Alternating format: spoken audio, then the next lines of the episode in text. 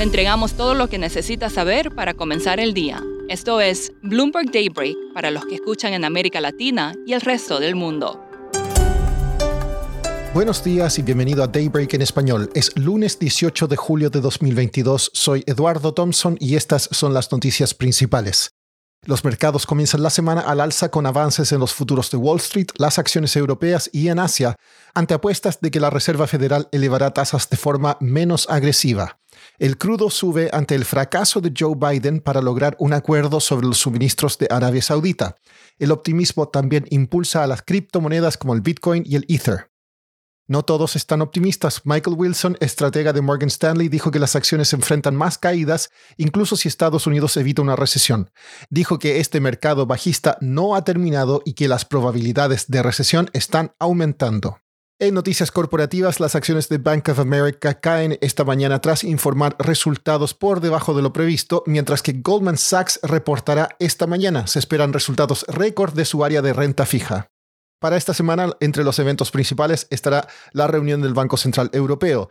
El BCE aumentaría las tasas el jueves por primera vez en más de una década. Los mercados descuentan un movimiento de 25 puntos básicos, pero Bloomberg Economics considera que podría ser de 50.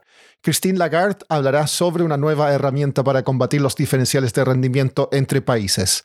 El jueves, el Banco de Japón probablemente mantendrá su tasa sin cambios. En Europa, la lectura final de mañana del IPC de la eurozona ofrecerá más detalles sobre la sorpresa al alza de junio, mientras que la encuesta compuesta del PMI del viernes para julio podría aumentar los temores de recesión. El miércoles se informará la inflación del Reino Unido y los datos de empleo en ese país. En cuanto a más resultados corporativos, Netflix informa mañana. La empresa pronosticó una pérdida de 2 millones de suscriptores. El miércoles será el turno de Tesla, la cual podría registrar una tercera disminución secuencial en el beneficio por acción ajustada desde 2019, después del cierre de fábricas. También figuran en la lista de resultados Johnson Johnson, Abbott, ATT, Blackstone, IBM y American Express. El presidente de Ucrania, Volodymyr Zelensky, despidió a su jefe de seguridad estatal y al principal fiscal de Ucrania, afirmando que algunos empleados colaboraron con la inteligencia rusa. Los jefes de finanzas del G20 criticaron a Rusia por avivar la inflación, desacelerar el crecimiento y utilizar los alimentos como un arma de guerra. En Italia sigue la crisis de gobierno. Los partidos La Liga y Forza Italia dijeron que la alianza que respalda al primer ministro Mario Draghi está rota. Draghi se dirigirá a los legisladores el 20 de julio y es posible que renuncie al liderazgo, lo que llevaría a elecciones anticipadas. Pasando a América Latina, el número de migrantes mexicanos indocumentados que intentaron cruzar a Estados Unidos superó a los de Centroamérica en el primer semestre. Esto representa un retroceso tras la desaceleración debido a la pandemia. El narcotraficante mexicano Rafael Caro Quintero fue arrestado. Caro Quintero era buscado por el secuestro y asesinato del agente de la DEA Enrique Camarena en 1985. Siguiendo en México, la fortaleza del peso mexicano favorece a los importadores y afecta a los exportadores, escribió el domingo el subgobernador del Banco de México, Gerardo Esquivel, en una serie de tweets. Esquivel dijo que fijar el tipo de cambio no es un objetivo de la política monetaria, pero es un factor en la toma de decisiones.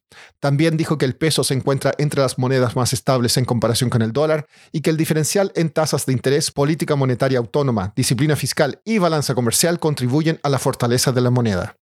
Siguiendo con monedas, Goldman Sachs dijo que los bancos centrales latinoamericanos quizás tengan que extender los ciclos de ajuste para apuntalar las monedas más golpeadas. El banco dijo que las monedas regionales, en particular el peso chileno y el colombiano, siguen vulnerables a una intensificación de los temores de recesión, un deterioro de la actividad económica en China o una Fed más agresiva.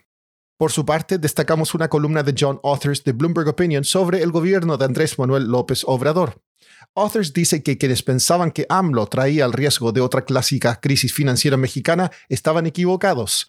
Sin embargo, reducir el gobierno sin alentar la inversión del sector privado no es una buena manera de generar crecimiento. Dice que en unos años sabremos si mantener la austeridad durante la pandemia fue una buena idea. A esta altura es difícil creer que lo sea. Por último, El ajedrez es una batalla de ingenio, pero el ego masculino puede convertirlo en una batalla de sexos, argumenta un reportaje del Telegraph. Los hombres siguen jugando contra las mujeres incluso cuando se habrían rendido si estuvieran enfrentando a otros hombres. Esto según un estudio de 79.000 juegos hecho por el King's College de Londres. Los hombres persiguen una victoria para evitar el costo psicológico de perder ante una mujer. Eso es todo por hoy. Soy Eduardo Thompson. Gracias por escucharnos.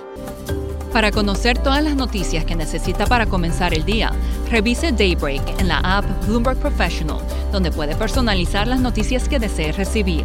También puede suscribirse a la versión solo audio en Spotify, Apple Podcasts o la plataforma de su preferencia. Eso es todo por hoy. Escuche de lunes a viernes Bloomberg Daybreak.